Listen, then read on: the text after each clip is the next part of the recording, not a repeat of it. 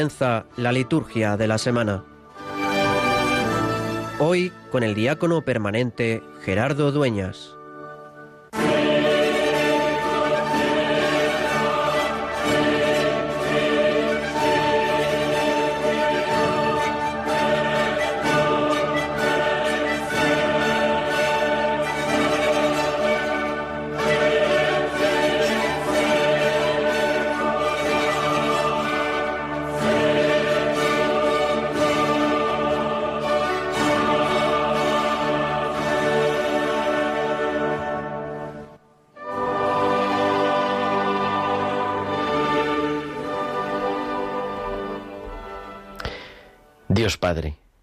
Enviar al mundo la palabra de la verdad y el espíritu de la santificación, revelaste a los hombres tu admirable misterio. Concédenos al profesar la fe verdadera, reconocer la gloria de la eterna Trinidad y adorar la unidad en su poder y grandeza. Por nuestro Señor Jesucristo, tu Hijo, que vive y reina contigo en la unidad del Espíritu Santo y es Dios por los siglos de los siglos. Amén. Amén.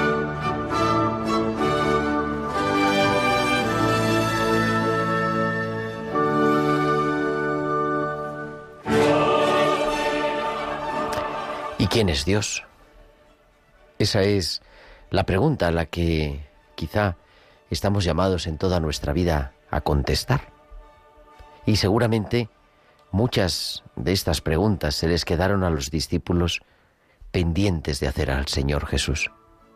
Y de hecho, en el Evangelio de este domingo, de este domingo de la Santísima Trinidad, Jesús comienza así, me quedan muchas cosas por deciros, pero cuando venga el Espíritu de la verdad, os guiará hasta la verdad plena. Un Dios que es Trinidad, es decir, que es comunicación, comunión, comunidad. Que es comunicación porque necesita salir al encuentro. Y es ese amor que el Padre tiene al Hijo y que el Hijo tiene al Padre el que se convierte en persona y es el Espíritu. Un Dios que es comunidad. Tres personas eternamente unidas, vinculadas por ese vínculo amoroso que les hace actuar siempre en común, pero distinguiéndose la una de la otra. Un Dios que es comunión, actuar juntos, ir juntos, unir. Y un Dios Trinidad que desborda su amor y surge la creación. Y surgimos cada uno de nosotros, creados no por necesidad, no porque Dios nos necesitara a ninguno de nosotros, sino porque Dios es amor y ese amor se desborda y participamos de alguna manera de la vida de la Trinidad. Celebramos la Santísima Trinidad, concluido el tiempo de la Pascua, que es el momento de saborear a Dios.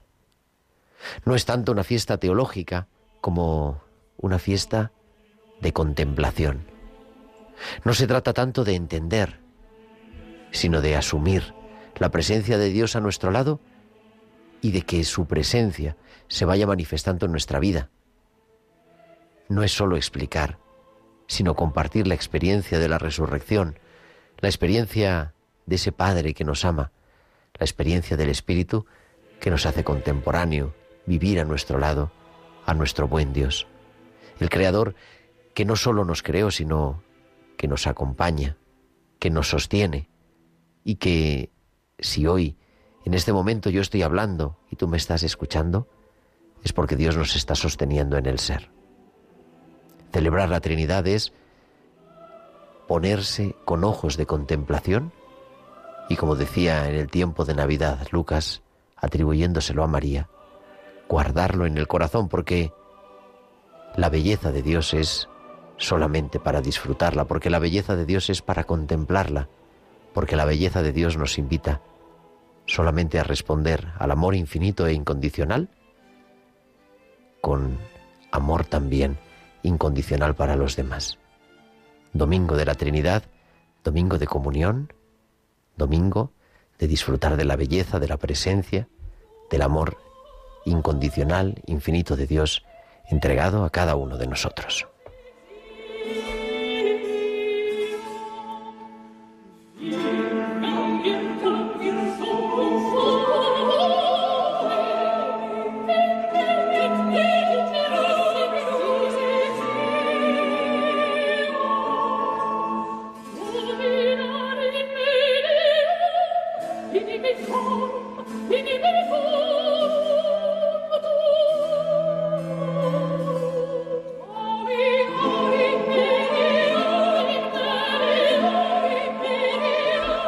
Pues muy buenas noches, queridos amigos de Radio María. Son las nueve y seis, las ocho y seis de la noche de la tarde. La verdad que todavía hay rayos de sol aquí entrando, reflejándose en el estudio, en los estudios centrales de Radio María en Madrid, desde donde emitimos este nuevo programa, esta nueva edición de la Liturgia de la Semana. Este programa que cada sábado, de nueve a diez de la noche, de ocho a nueve en Canarias, te intenta meter en la espiritualidad de la Iglesia, que es la liturgia, y de esa manera preparar también la semana que vamos a celebrar y que comienza, como sabemos, el primer día de la semana, que es el domingo.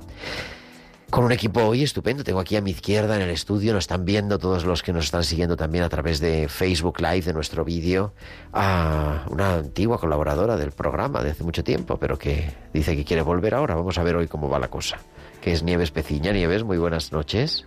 Buenas noches, Gerardo, y a todos los oyentes. Y también un viejo conocido del programa, que hacía mucho que no hacíamos, yo creo que sí hacía mucho que no hacíamos una liturgia de la semana. Germán García, muy buenas tardes, muy buenas noches. Muy buenas tardes, noches, noches, Gerardo. La verdad es que sí, porque solamente te veo de mes en mes. De mes en mes. O de dos meses en dos meses, bimensualmente. Así es, así es. Bimestralmente, mejor dicho. Bimestralmente. Bimestralmente. Total, ¿qué vamos a hacer hoy? ¿Qué hacemos en la liturgia de la semana? Pues entrar en la liturgia de la semana. Por lo tanto, lo primero, como siempre, el domingo de la Santísima Trinidad, que hemos empezado a celebrar ya en esta tarde del sábado con las primeras vísperas y que va a ocupar la liturgia de mañana. En este primer domingo, podríamos decir, del tiempo ordinario, pero que todavía no retomamos los domingos del tiempo ordinario, sino que todavía, incluso la semana que viene, celebraremos otra solemnidad que luego comentamos. También vamos a hablar que la Iglesia en España celebra en este día del Domingo de la Santísima Trinidad la jornada de oración por los monjes y monjas contemplativos, la jornada pro orantibus. Pues vamos a hablar de ello, vamos a entrar con permiso en la clausura de un monasterio. Hablaremos también de las fiestas del calendario de esta semana, marcado por eh, San Antonio el lunes, Santa María Micaela del Santísimo Sacramento el miércoles. También intentaremos viajar un poquitín a Tierra Santa para preparar el verano y muchas cosas más, música, eh, la organización general del misal romano que vamos leyendo cada semana y todo lo que nos quieras compartir. Y como siempre te recordamos las formas de entrar en contacto con nosotros. Puedes mandar tus correos electrónicos, tus comentarios en el correo electrónico a nuestra dirección de mail que es la liturgia de la semana 1 arroba radiomaria.es, la liturgia de la semana 1 arroba radiomaria.es y nos puedes seguir en las redes sociales. En Facebook somos Radio María España. Además, si nos buscas en Facebook, puedes, puedes vernos porque tenemos imágenes en directo en Facebook Live y entrar así en el estudio y compartir pues también no solo la voz, sino también las imágenes y mandarnos comentarios también a través de Facebook y también en Twitter arroba Radio María Spain. Además, durante el programa, como algunos oyentes que ya nos están mandando, nos podéis enviar vuestros mensajes a nuestro WhatsApp del estudio al 668-594-383. 668-594-383. Pues ya tenemos todo preparado, las 9 y 9, 8 y 9 en Canarias, domingo de la Santísima Trinidad.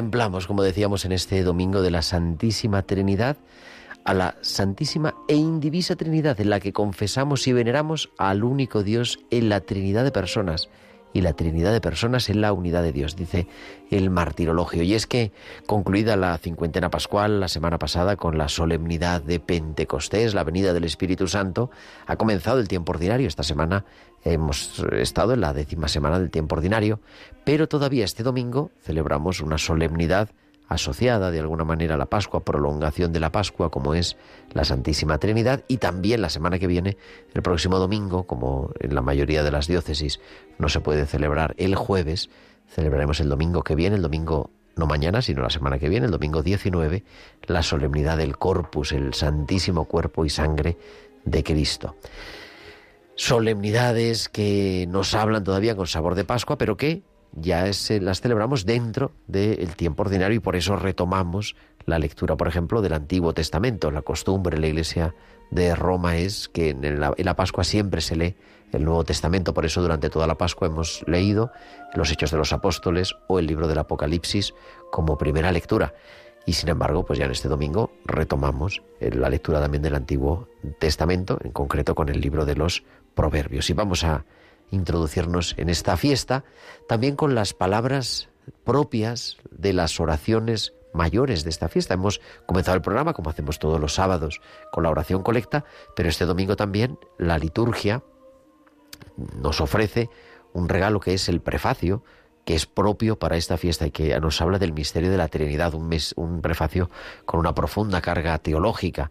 Dice, damos gracias al Padre porque con tu Hijo unigénito y el Espíritu Santo eres un solo Dios, un solo Señor, no en la singularidad de una sola persona, sino en la Trinidad de una sola naturaleza. Y lo que creemos de tu gloria porque tú lo revelaste, lo afirmamos sin diferencia del Hijo y del Espíritu Santo, de modo que al proclamar nuestra fe en la verdadera y eterna divinidad, adoramos tres personas distintas, de una única naturaleza e iguales en dignidad. Es el cuerpo del prefacio que nos recoge pues esa ese misterio teológico, explicado teológicamente, de la Trinidad. Y como hacemos siempre, nos introducimos en la liturgia de la palabra de este domingo. Como decía, la primera lectura está tomada del capítulo 8 del libro de los Proverbios. Antes de que la tierra existiera, la sabiduría fue engendrada. Dios es sabiduría creadora y por eso, en el día de la Santísima Trinidad, para recoger esa tradición de la presencia de Dios como ese Dios creador, nos habla el libro de los Proverbios de la sabiduría. Sin la sabiduría no podemos ni admirar a Dios ni admirarnos de nosotros mismos. Ese texto de la sabiduría personificada antes de la creación del mundo, con otros textos también veterotestamentarios, se ve como una especie de puente en el Antiguo Testamento hacia la revelación de Cristo como la palabra, como el verbo hecho carne y como sabiduría de Dios, que es la presencia del Señor. Pero podemos decir que también en sí mismo esta lectura que, que vamos a leer mañana como primera lectura es un poema de amor divino en lo humano. Dios no se complace en su ser Dios, en su mismidad, sino en estar con nosotros. La sabiduría es vida, es decir, el misterio de Dios es vida para el hombre, no muerte. No es Dios, sabiduría de vida, una esencia encerrada, sino que se complace en derramarse y en que todos los hombres la posean. En ese sentido, la sabiduría se ha acercado a los hombres en Jesucristo. Toda la creación, toda la inteligencia humana, todos los descubrimientos del mundo son manifestación de esa sabiduría. Y responderemos a esta palabra de Dios, a esta lectura primera del libro de los Proverbios, con el Salmo 8, que es una de las piezas maestras de la literatura religiosa y que escuchamos ya en esta versión del Salmo de mañana. Señor, dueño nuestro, qué admirable es tu nombre en toda la tierra.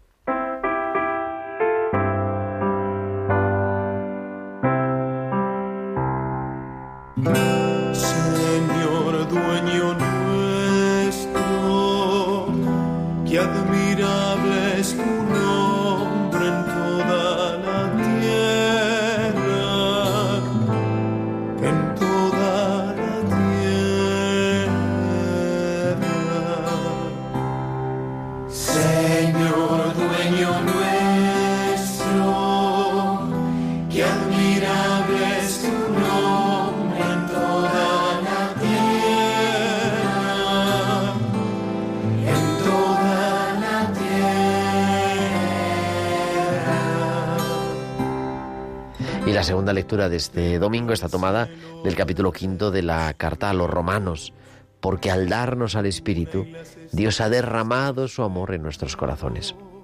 En este capítulo 5, San Pablo eh, comienza a poner de manifiesto lo que ha significado el acontecimiento de gracia revelado en Jesús y al cual accedemos por la fe. Es esta la experiencia de la gloria de Dios, de su sabiduría, de su amor. Esto es realmente, esto es real solamente porque el misterio de Dios es un darse sin medida por nosotros. Se ha dado en Jesucristo y se sigue dando continuamente por nosotros.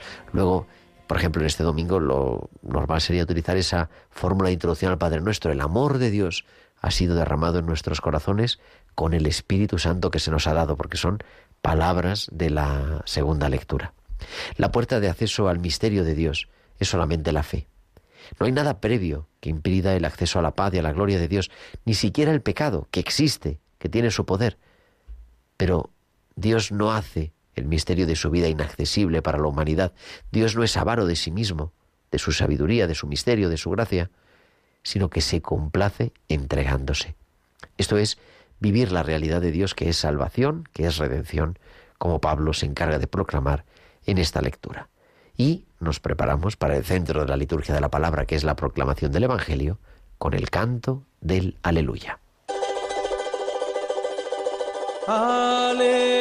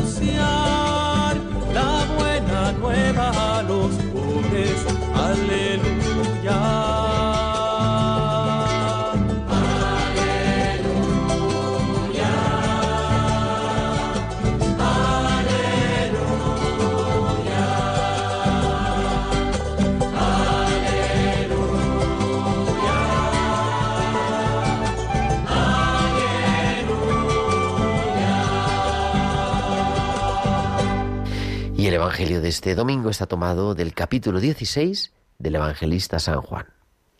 En aquel tiempo dijo Jesús a sus discípulos, Muchas cosas me quedan por deciros, pero no podéis cargar con ellas por ahora. Cuando venga Él, el Espíritu de la verdad, os guiará hasta la verdad plena.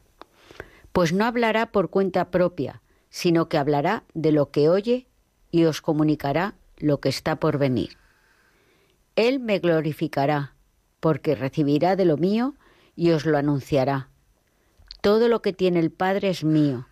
Por eso os he dicho que recibirá y tomará de lo mío y os lo anunciará. Y para comentarnos esta palabra de Dios de este domingo de la Santísima Trinidad, tenemos ya en línea a Carlos Bastida, que es capellán del Hospital de Canto Blanco y de la Residencia Nuestra Señora del Carmen en Madrid. Y como siempre, Carlos, te escuchamos.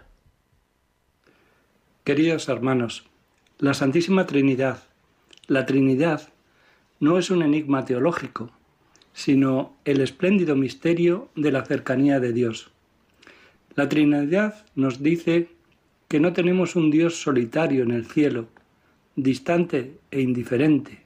No, Él es el Padre que nos dio a su Hijo, que se hizo hombre como nosotros y que para estar aún más cerca de nosotros, para ayudarnos a llevar las cargas de la vida, nos envía su propio Espíritu.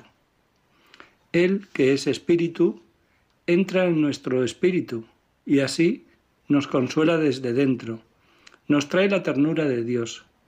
Con Dios, la carga de la vida no permanece sobre nuestros hombros. El Espíritu, a quien nombramos cada vez que hacemos la señal de la cruz, justo cuando nos tocamos los hombros, viene a darnos fuerza, a alentarnos, a soportar los pesos. En efecto, es un especialista en resucitar, levantar, reconstruir. Se necesita más fuerza para reparar que para construir, para recomenzar que para comenzar, para reconciliarse que para llevarse bien. Esta es la fuerza que Dios nos da. Por eso, el que se acerca a Dios no se abate, sale adelante, comienza de nuevo, intenta de nuevo, reconstruye. También sufre, pero se las arregla para volver a empezar, para intentarlo de nuevo, para reconstruir. La fiesta de la Santísima Trinidad nos hace contemplar el misterio de Dios que incesantemente crea, redime, santifica, siempre con amor y por amor, y a cada criatura que lo acoge le da la posibilidad de reflejar un rayo de su belleza, bondad y verdad. Él desde siempre ha elegido caminar con la humanidad y formar un pueblo que sea bendición para todas las naciones y para cada persona, ninguna excluida. El cristiano no es una persona aislada, pertenece a un pueblo, este pueblo que forma Dios. No se puede ser cristiano sin tal pertenencia y comunión. Nosotros somos pueblo, el pueblo de Dios. Que la Virgen María nos ayude a cumplir con alegría la misión de testimoniar al mundo, sediento de amor, que el sentido de la vida es precisamente el amor infinito, el amor concreto del Padre, del Hijo y del Espíritu Santo. Que así sea. Pues que así sea, querido Carlos. Muchas gracias, como siempre, por acercarnos y actualizar la palabra de Dios con tu comentario. Carlos Bastida, que nos habla desde Madrid como de cada semana. Y entramos, como decíamos, en la Iglesia en España ya desde hace muchos años, no tengo ahora cuál jornada es, se celebra en el Día de la Santísima Trinidad, el día Pro Orantibus, la jornada Pro Orantibus. Hablamos de ello.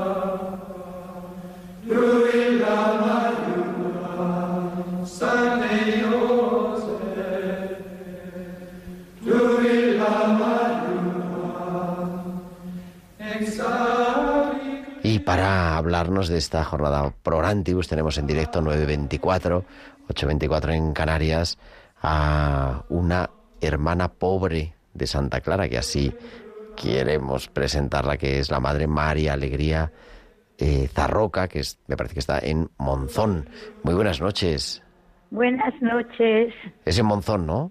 Porque hablo Sí, de memoria. Digo, ver si le he cambiado de Huesca. ciudad.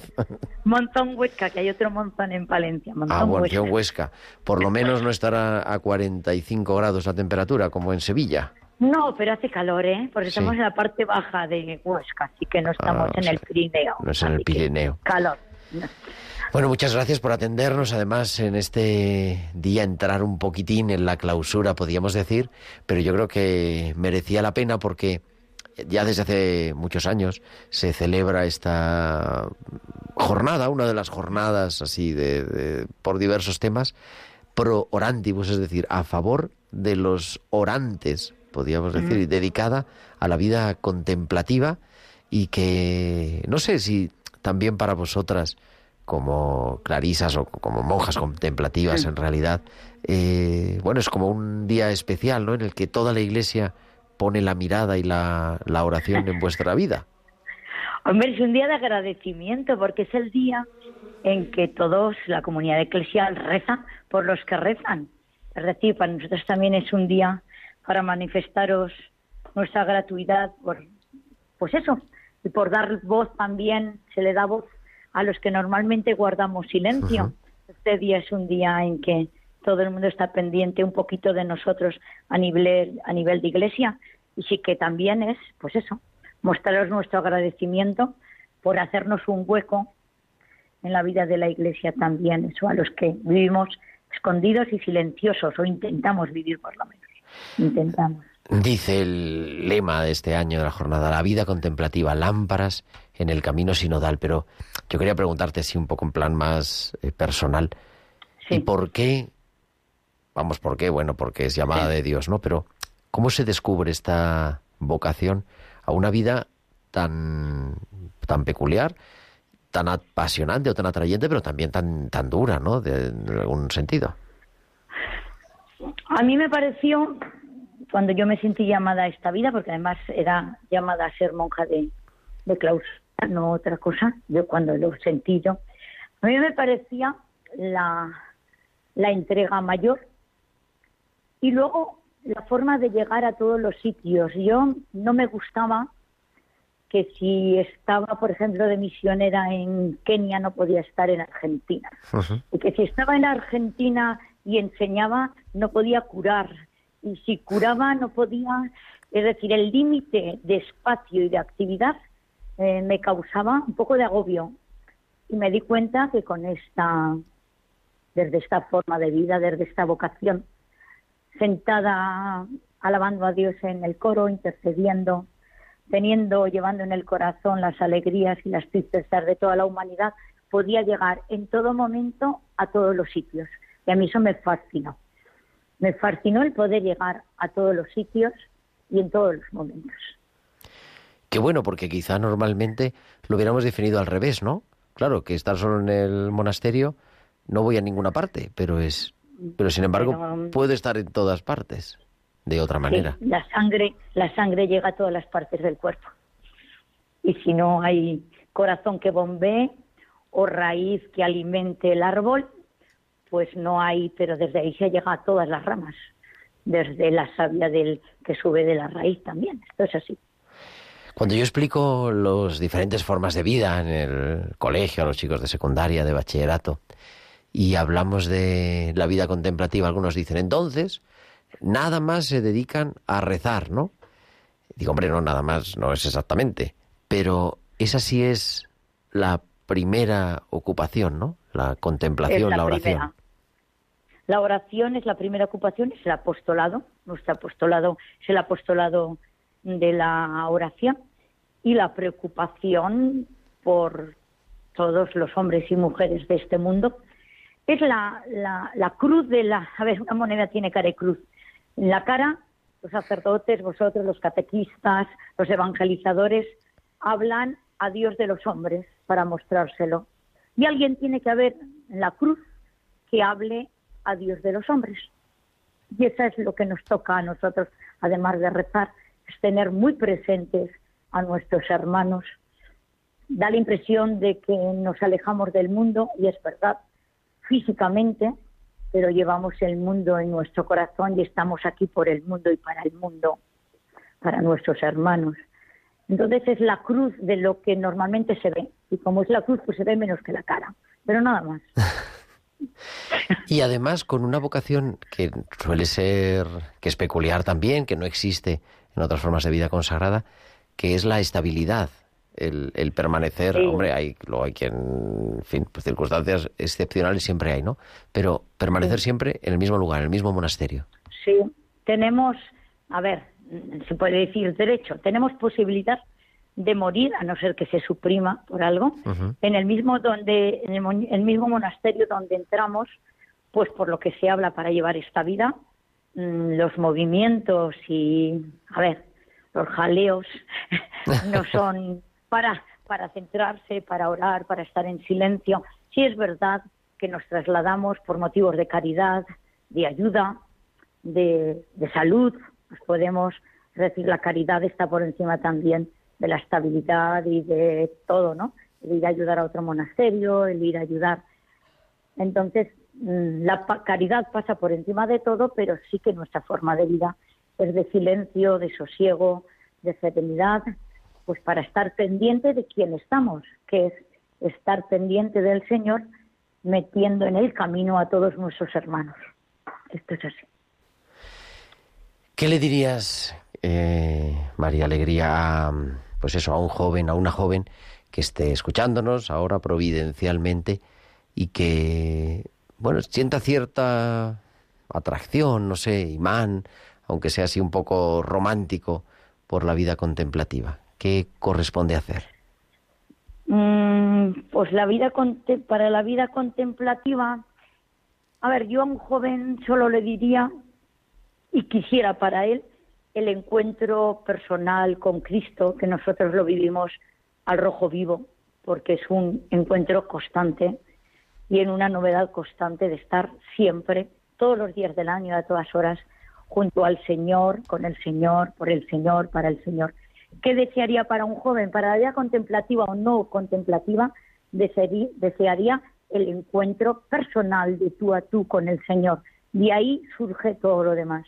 La vida contemplativa, la no vida contemplativa, pero sí la felicidad, el sentido a la vida.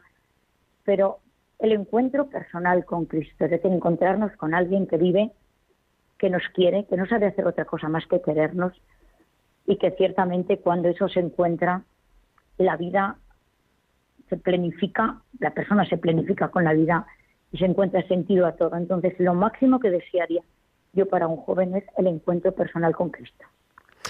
Querida Sor María Alegría, de las hermanas pobres de Santa Clara en Monzón, muchísimas gracias y os tenemos especialmente presentes mañana en esta jornada por antiguos. Gracias también a vosotros. Dios. Adiós. Y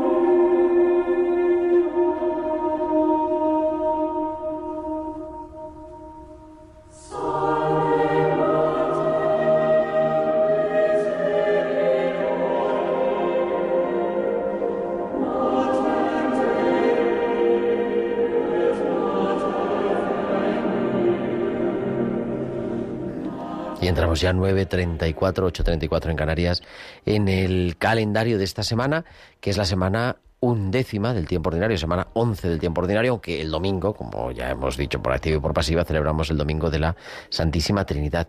Y este lunes comenzamos con una fiesta pues entrañable, muy bonita, es la memoria de San Antonio de Padua, presbítero y doctor de la Iglesia.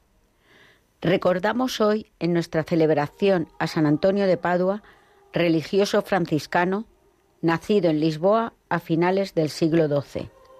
Misionero de Cristo, dotado de extraordinarias cualidades de simpatía y don de palabra. Predicó el Evangelio, llamando a la conversión en, extensas regiones de Italia y del sur de Francia. Murió en Padua sin lograr su deseo de misionar en los países del Islam, en el norte de África. El Papa Pío XII lo declaró doctor de la Iglesia, doctor evangélico, por sus escritos, llenos de unción, inspirados en el libro sagrado. Y para hablarnos un momentito de, este santo tenemos al director emérito de O Jerusalén, Fran Cañestro, párroco de Nuestra Señora de los Ángeles de Madrid. Muy buenas noches. Eh, buenas noches, Gerardo. Buenas noches, oyentes de Radio María. Párroco quizás de una de las mejores parroquias de la... Además. Oye, pero siempre en una parroquia, yo te he oído decir, hay que tener a San Antonio. Bueno, cualquier parroquia o templo que se precie tendrá un San Antonio. San Antonio es el santo más universal de, de, la Iglesia o uno de los santos más universales de la Iglesia. Creo que ganándole a su propio padre fundador, a San Francisco, San Francisco. de Asís, eh, al cual eh, San Francisco llamaba a San Antonio mi teólogo, ¿no? Mi teólogo. San Antonio es un santo franciscano de origen, bueno, primero tuvo una formación agustina, luego pasó a la orden franciscana, eh, cuando conoció a aquellos mártires, eh, primero los mártires franciscanos que fueron a evangelizar a África, él se embarcó con el deseo de ir a África también y acabó acabó en Italia. Y a día de hoy es un santo con una grandísima devoción en todas las parroquias y en todas las iglesias. Por supuesto que en Nuestra Señora de los Ángeles, pues también tendremos eh, lo que es la bendición de los panes de San Antonio, siempre unido a la caridad, ¿no? siempre unido a los pobres, siempre unido al Evangelio, siempre unido a Jesucristo, siempre unido a la Iglesia, siempre unido a la defensa de la fe y siempre la devoción popular de Madrid, también unido pues a la búsqueda de, de, de, esa pareja, ¿no? San Antonio de la Florida, con esos alfileres, con esta historia, pero San Antonio es un santo muy querido, un santo muy cercano, un santo que nos lleva siempre, siempre a Cristo. Los panecillos de San Antonio, que además son tradicionales, y hay, hay, representaciones de San Antonio dando los panes a los pobres, ¿no? El pan de los pobres, que se llama. San Antonio, el pan de los pobres, San Antonio siempre ha ido unido a lo que es eh, la caridad. Hoy llamamos caritas, pero es la caridad en el sentido de la iglesia. Dar esos panes, tener esa atención preferencial a los pobres, es una de las motivaciones principales de San Antonio. Y el bendecir esos panes, eh, pues también nos recuerda a nosotros la necesidad no solo de predicar, sino de compartir eh, también con los, con los más necesitados. El recibirlo nosotros también nos hace testigos y misioneros de la caridad de Cristo, de la cual San Antonio encarnó también a la perfección y predicó en tantos lugares. ¿no? ¿A qué hora es la bendición de los panes en tu parroquia de Nuestra Señora de la los Ángeles? La bendición de los panes de Nuestra Señora de los Ángeles será a las 11 de la mañana y a las 7 de la tarde. Ah, o sea, mañana y tarde. Mañana y tarde, sí. Muy bien. Sí, sí, sí, Querido Fran, muchísimas gracias por, bueno, pues, pues introducirnos en esta gran figura y de devoción y, y, además un santo maravilloso que hay que rezar a San Antonio. Hombre, siempre yo le rezo todos los días, a diario. Además, la providencia quiso que tuviese una reliquia suya que este año aún no daré a venerar a toda la parroquia, pero eh, que venero yo también en nombre de todos, ¿no? Es un, le tengo un gran amor a, a San Antonio, San Antonio de Paz.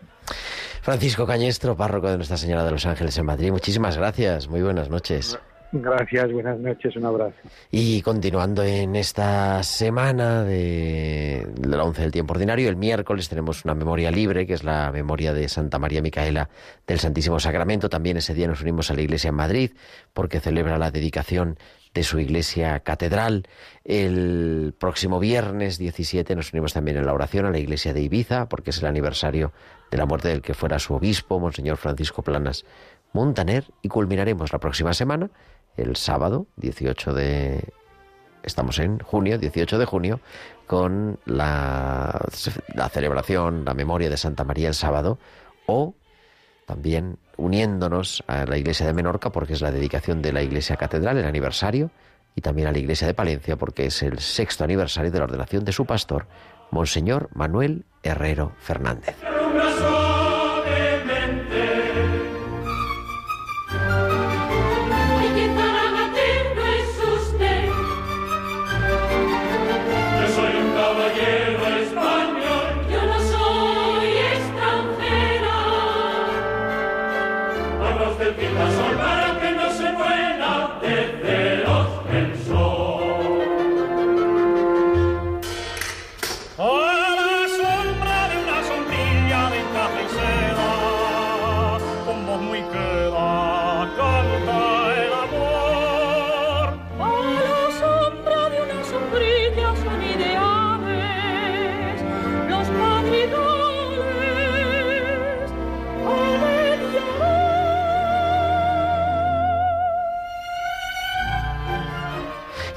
Luisa Fernanda nos alegra el corazón como nos alegra San Antonio y San Antonio de la Florida con Luisa Fernanda cantando en la zarzuela. Es que es En fin, la mazurca de la sombrilla, bendito sea Dios, que nos alegra el corazón.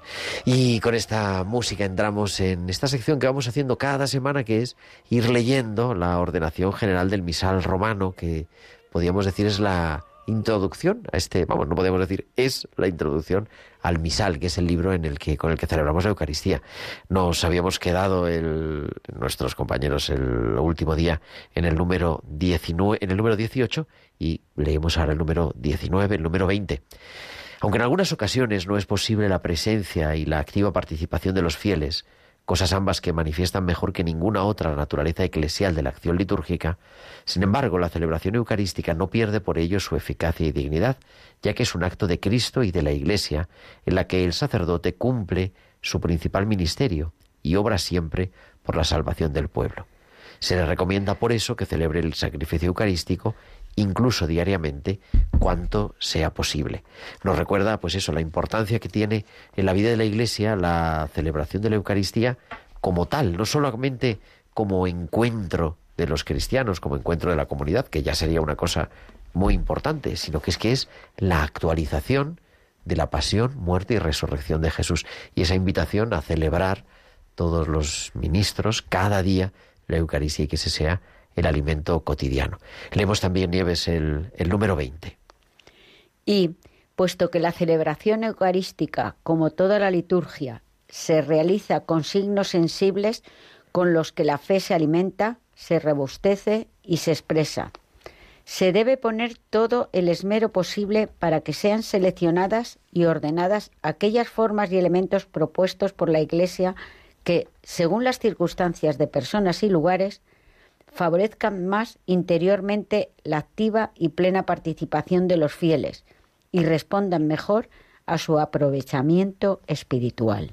Y es que nos invita también, ¿verdad?, a cuidar todo lo que es la celebración de la Eucaristía, no solamente lo externo, que es muy importante, que es fundamental porque nos ayuda a lo interno. Y por eso continúa así también el número 21 que leemos ya.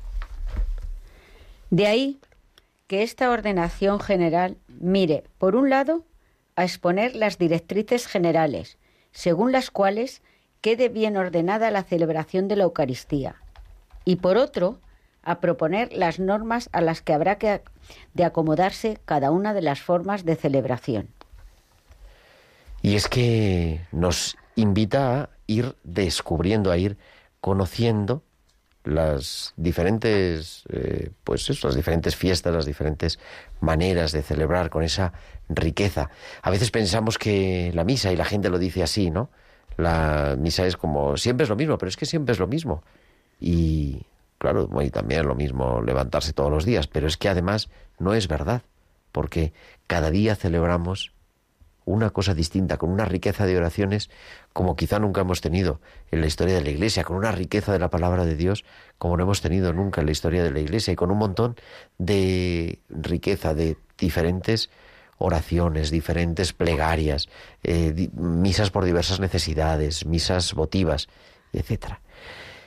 Y culminamos así, por lo tanto, este, este, esta introducción que vamos haciendo el próximo día Continuaremos con el número 22 que nos habla ya de la importancia de la celebración de la Eucaristía en la iglesia particular. Y bueno, podemos, podemos intentarlo leer, Nieves. ¿Tienes ganas todavía de leer el, el 22? Por supuesto. Vamos allá. En efecto, el obispo diocesano, en cuanto primer dispensador de los misterios de Dios, es el moderador, promotor y custodio de toda la vida litúrgica en la iglesia particular a él confiada.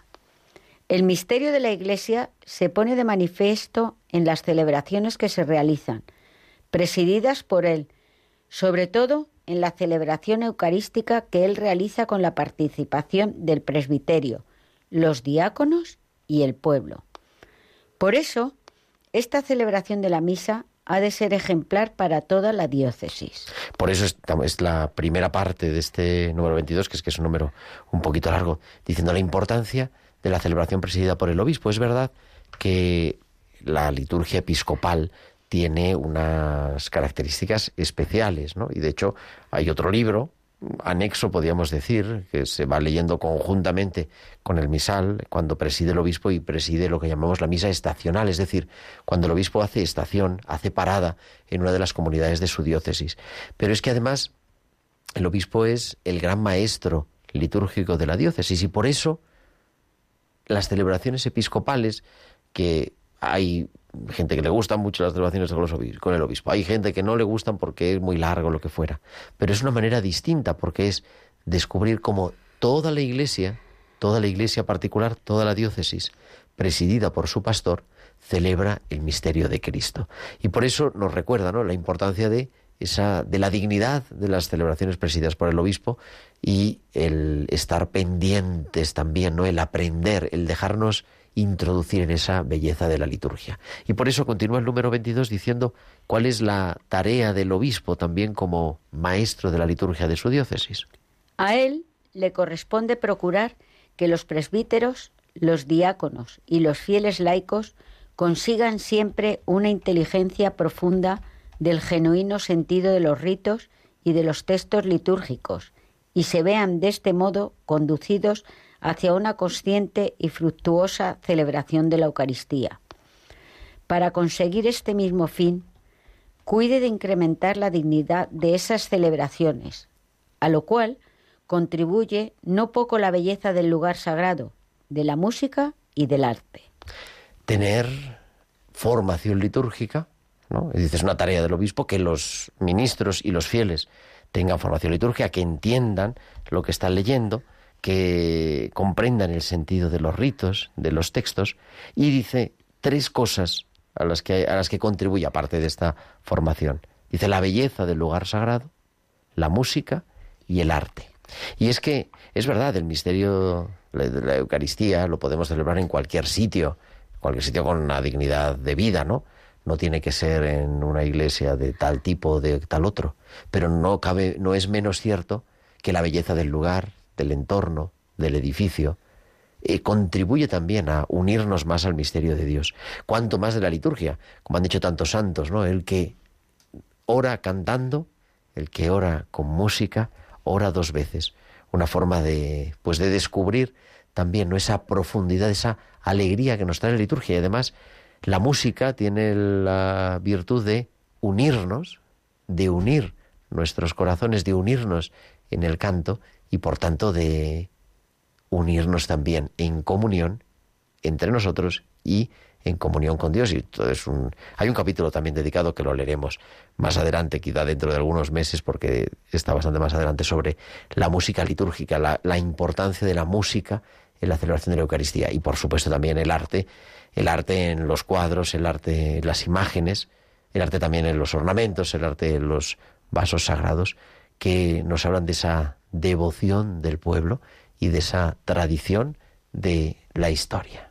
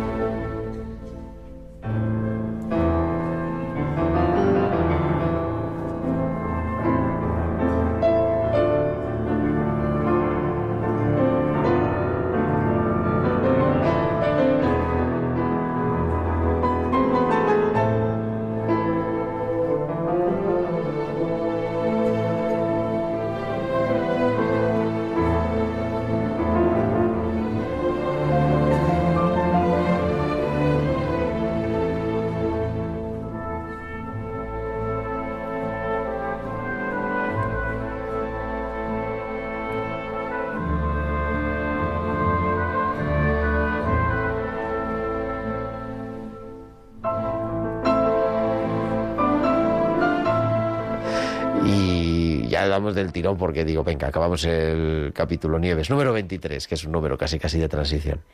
En esta ordenación general y en el ordinario de la misa se exponen algunas acomodaciones y adaptaciones para que la celebración responda más plenamente a las prescripciones y al espíritu de la Sagrada Liturgia y aumente su eficacia pastoral. Por eso dice, ¿no? Hay, o sea que se puede adaptar un poquito lo que decíamos. Y dice el número 23, hablando de estas adaptaciones, ¿en qué consisten? ¿no? ¿En, qué, ¿En qué es lo que podemos adaptar? ¿Qué son las cosas que son inamovibles? ¿Qué cosas se pueden adaptar? Número 24. Tales adaptaciones consisten, por lo general, en la elección de algunos ritos y textos, es decir, cantos, lecturas, oraciones, moniciones y gestos que mejor respondan a las necesidades, preparación e idiosincrasia de los participantes y cuya aplicación corresponde al sacerdote celebrante. Recuerde, sin embargo, que él se halla al servicio de la sagrada liturgia y no le es lícito añadir, quitar ni cambiar nada por iniciativa propia en la celebración de la misa. Adaptar a la asamblea celebrante, adaptar a todos y a la vez eh, caer en la cuenta de que el cura no es el dueño de la misa, que no es para hacer lo que yo quiera, no es una fiesta en torno al celebrante, sino que el celebrante también es servidor, que está al servicio de la Sagrada Liturgia y que tiene ese servicio a Dios y ese servicio a la comunidad, que eso es lo que significa precisamente la palabra litúrgica. Por eso nos recuerda el número siguiente que algunas adaptaciones y la podemos leer porque es un número prácticamente canónico, no, no las podemos hacer así según se nos ocurra. Número 25.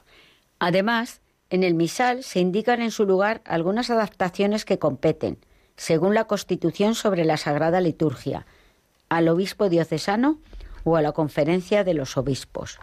Es decir, hay algunas que puede hacer el obispo diocesano, algunas adaptaciones que tiene que hacer la conferencia episcopal etcétera. No entramos más en, este asunto.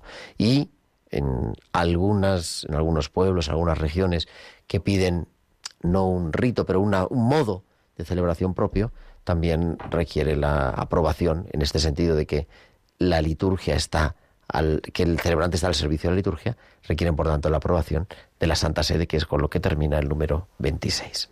Respecto a las variaciones y adaptaciones de más relieve, que sea útil o preciso introducir para que la liturgia responda a las tradiciones e idiosincrasia de los pueblos y regiones, a tenor del artículo 40 de la Constitución de la Sagrada Liturgia, téngase en cuenta lo que establece la instrucción, liturgia romana e inculturación, como lo expuesto más adelante.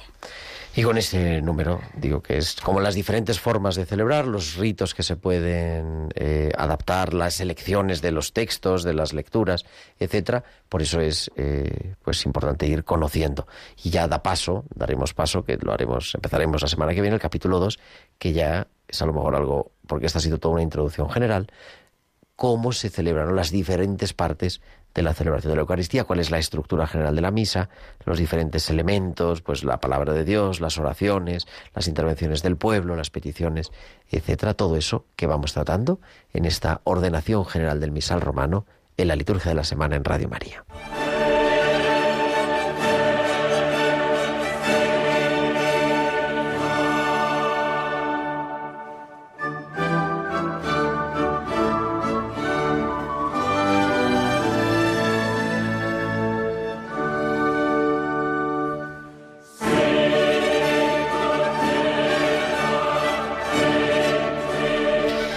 Son ya las 9 y 54, las 8 y 54 en Canarias y estamos ya en la recta final de la liturgia de la semana. Esta semana marcada, como decíamos, por la celebración de la Santísima Trinidad, la jornada por, orantibus y ese precioso santo que celebramos pasado mañana lunes, San Antonio de Padua. Nosotros volveremos el próximo domingo, el próximo sábado, que será, ya no sé qué será, 18 de junio a las 9 de la noche, a las 8 en Canarias, estaremos aquí en la liturgia de la semana, como siempre, para continuar acompañándote. Nieves Peciña, muchísimas gracias, buenas noches. Gracias a ustedes y a todos los oyentes. También muchísimas gracias a Germán García en el control técnico y nosotros volvemos la semana que viene ahora a las 10, a las 9 en Canarias, el informativo de Radio María con todas las noticias de la Iglesia, de España, del mundo. Feliz Domingo de la Santísima Trinidad, feliz semana, que Dios os bendiga. Un abrazo de vuestro amigo el diácono Gerardo Dueñas. Han escuchado la liturgia de la semana con el diácono permanente Gerardo Dueñas.